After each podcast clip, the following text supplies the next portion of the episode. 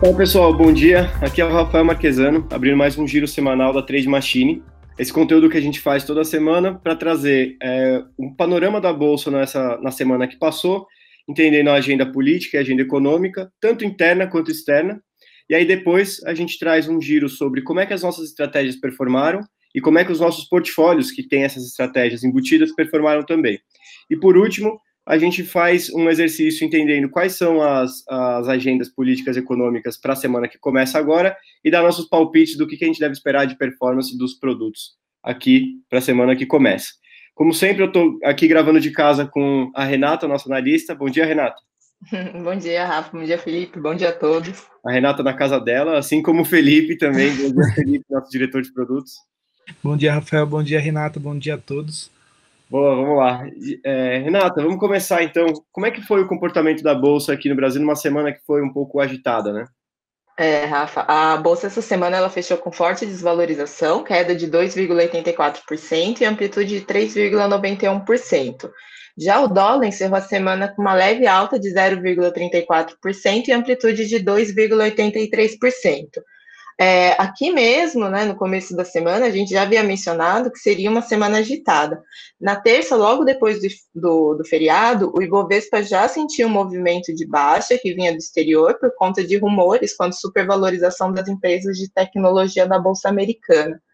É, houve uma tentativa de recuperação da bolsa na quarta-feira, mas na quinta-feira o governo dos Estados Unidos confirmou o aumento nos estoques do petróleo bruto, e isso derrubou o contrato futuro de petróleo e contaminou o humor do mercado, que já não vinha positivo. Perfeito. Vamos começar então pela agenda política externa. Vamos, vamos sim.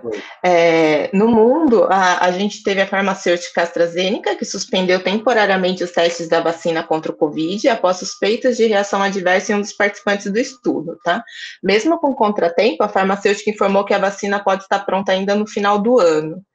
É, temos também mais um capítulo das tensões entre Estados Unidos e China, com o presidente Donald Trump tentando proibir que o governo dos Estados Unidos terceirize serviços de companhias chinesas.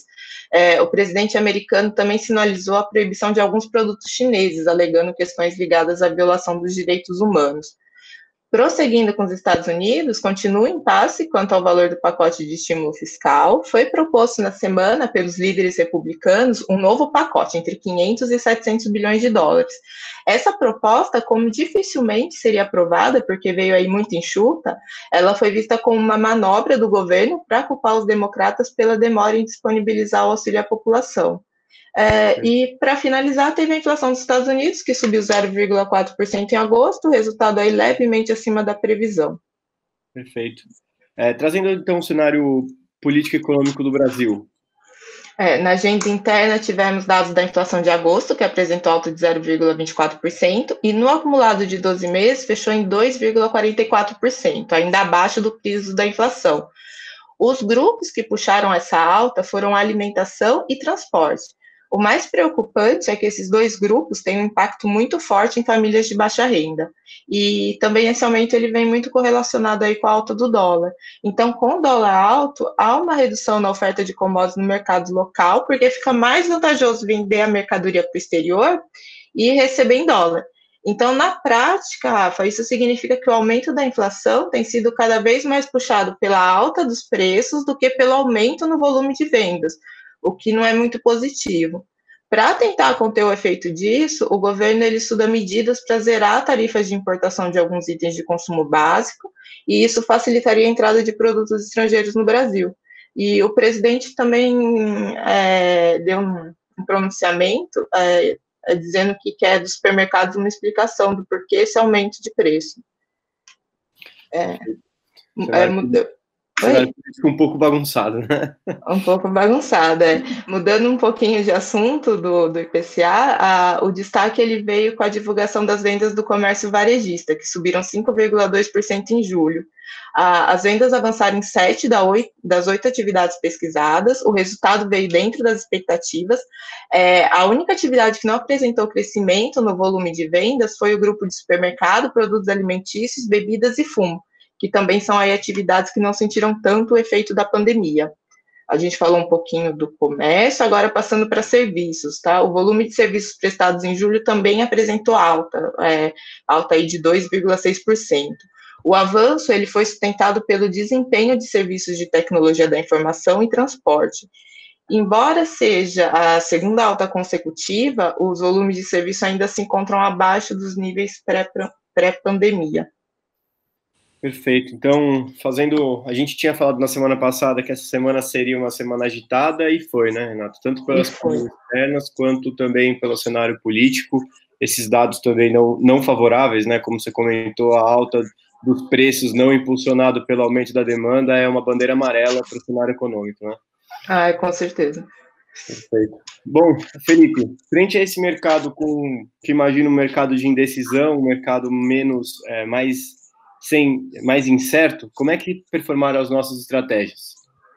Bom, vamos começar pelo day trade. As estratégias de day trade performaram de forma positiva essa semana né, com principalmente as estratégias de consolidação. Então, assim, dentro do cenário principal voltado a um, a um movimento de, vamos falar assim, de degrau, né? É, durante essa semana, o Plus performou super bem, tanto no dólar quanto no índice, resultando acima de 2, perto de 2,5% na semana, os dois. O que performou negativo foi o Destiny de dólar, performando menos 3%, por conta que o dólar realmente não teve um movimento de tendência, né? Então, ele, ele performou negativo. Mas no resultado comum a todos, né, e também no de alocação, foi, foi positivo a, acima do Ibovespa, bem acima, 0,4% positivo. Ah, em relação ao, aos long shorts, né, os long shorts eles tiveram uma mescla, sendo que as, as ações BRDT e CCRO no long short performaram positivo e as, a, a, ação GGBR Goal 4 também performaram positivo.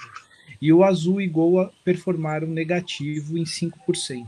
Tá? O cérebro de long short ele tem por, por objetivo, né, é ser mais consistente, ou seja, dentre todas as opções, então ele já não alocaria todo o recurso dele dentro de uma opção, e dentro de todas as opções, ele movimenta o, o, o dinheiro conforme o maior payoff possível, o maior lucro dentre essas operações. Então, apesar de resultados como menos 5% no long short de Azul e Gol, o cérebro de long short resultou em menos 1,22% essa semana, ainda performando acima do, do Ibovespa. Ah, o que é interessante aqui, Felipe, é que a gente sempre fala do algoritmo de colocar essas alocações, elas são importantes para reduzir a volatilidade e aumentar a consistência, né? Então aqui a gente teve uma alocação mais pesada num par que vinha ganhando bastante, então por isso ele tinha boa possibilidade, ele apresentava boas chances de ganho, aí ele recebeu uma alocação, mas uma alocação que perdeu 5%, e ele o, e o, a alocação total, o cérebro acabou fechando em menos 1,22 por causa dessa, desse gerenciamento do capital, não é? Exatamente, exatamente. Então no isso já mostra vantagem né, em se operar com o cérebro ao invés de um único par. Perfeito. No caso da bolsa, do, da carteira técnica da Trade Machine de bolsa, como é que foi a performance dela nessa semana? Uma semana que o Ibovespa fechou negativo em 2,84%. Isso, ela fechou em 1,6%, né? As maiores ações que ela se posicionou foram Droga Raia, é, Grupo Ultra e a ação Sambi 11, né, Santander.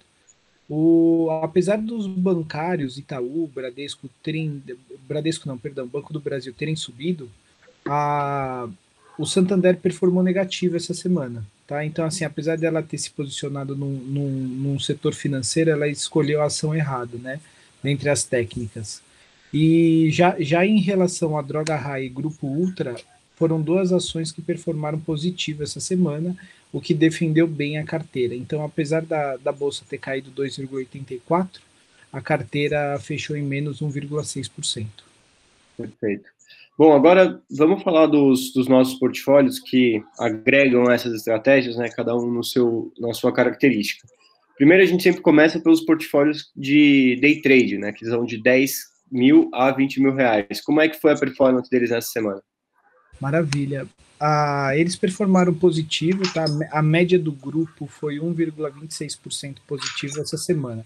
Por conta principalmente do plus nas estratégias de mini índice e mini dólar. Perfeito, uma semana positiva. Agora indo para o próximo, aquele grupo de 30 a 100 mil reais, que são os grupos que já colocam, é, além do day trade, entre long e short. Como é que ficou o resultado global nessa semana? Isso, eles performaram negativo em menos 0,87%, a média do grupo, sendo que boa parte, né, apesar do cérebro ter performado 1,22% negativo, o day trade ele conseguiu ainda corrigir um pouco, deixando eles com menor volatilidade, né? Perfeito. É, agora o último grupo, que é o grupo que coloca as três classes de, de estratégias que a gente tem, day trade, long short e a carteira de ações. Como é que ficou o resultado? O, resu o resultado também negativo em 1,27% do grupo.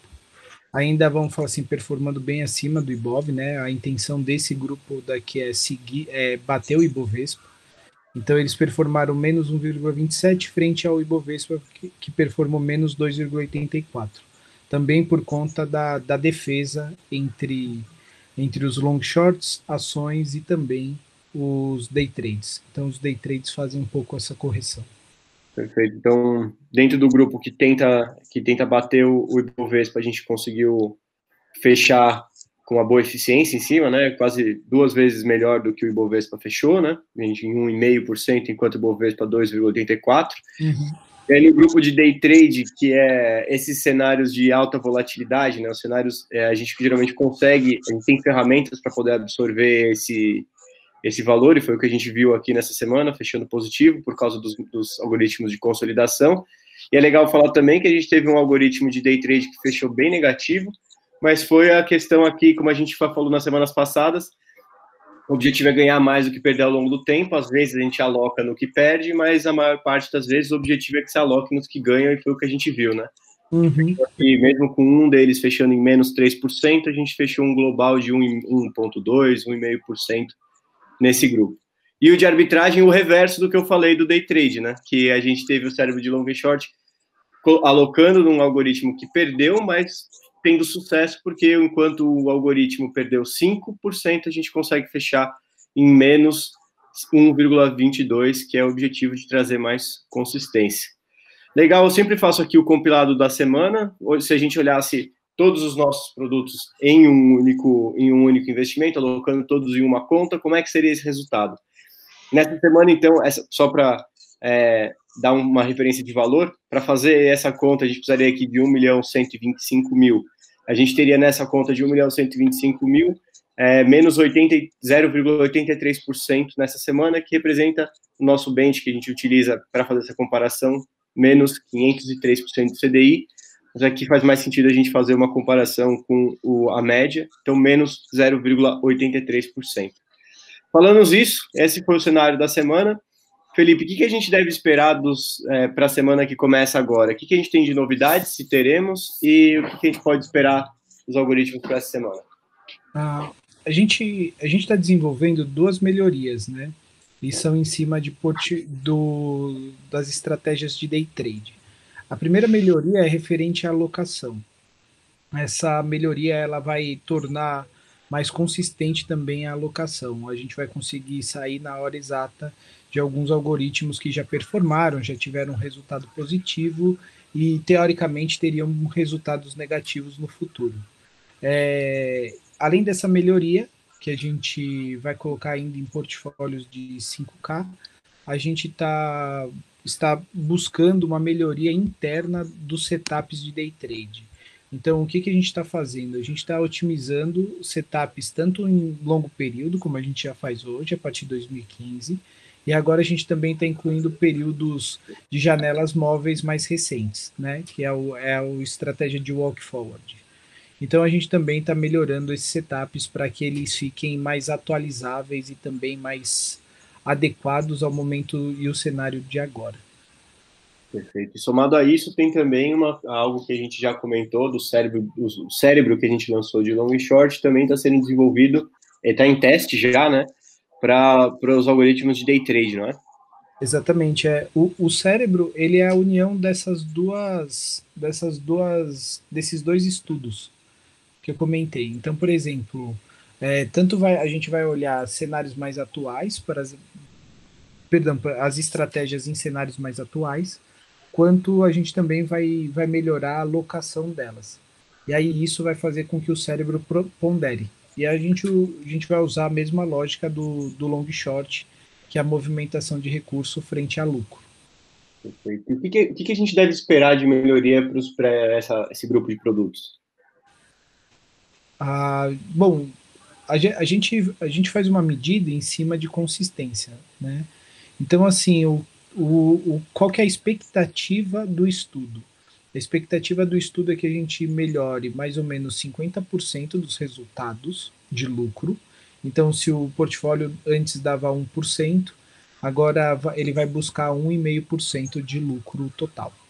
E referente ao drawdown ou às possíveis quedas, né, volatilidade, é uma melhora de 25%. Então, se antes ele descia até 4%, né, hoje ele vai, ele vai buscar descer até no máximo 3%. Perfeito. Uma então, melhora nas duas pontas, né? É uma melhora nas duas pontas, exato. Excelente. Muito bom. É, então, na semana que vem ou na outra, a gente vai atualizando aqui vocês do, de quando essas tecnologias forem disponibilizadas nos nossos produtos. Bom, a gente falou aqui das estratégias, Renata, e o que, que a gente deve, em, em que mar que deve navegar essas estratégias na semana que vem? É, Rafa, para a próxima semana, a agenda política, tanto interna como externa, ela deve continuar agitada na medida em que vai havendo os desfechos, ou o que é pior, né, as tentativas de se concluir os projetos em andamento. A volatilidade também, é, também deve permanecer alta devido à junção desses fatores e à aproximação das eleições norte-americanas, que aumentam as incertezas no mercado global. Referente à agenda econômica, o Brasil está é, tá bem enxugadinho essa semana, é, do mercado externo, a gente tem a produção industrial na China na segunda, produção industrial dos Estados Unidos na terça, quarta, dados no varejo nos Estados Unidos, e na quinta, o IPC da zona do euro. Perfeito. Gente, então concluímos aqui mais um giro semanal. É, qualquer coisa a gente sempre vai trazer, se surgir alguma novidade, alguma informação extra, acompanha aqui a gente nesses canais, porque a gente sobe, aparece, faz uma inserção extra para fazer uma gravação caso venha alguma, alguma notícia, alguma novidade. É, caso contrário, a gente volta aqui na semana que vem para poder fazer de novo uma atualização dos resultados dessa semana e trazer as novidades de produtos e o que tiver vindo para o mercado para a semana seguinte. De novo, obrigado, pessoal. Até a próxima. Obrigada. Tchau, tchau. Tchau, tchau, gente.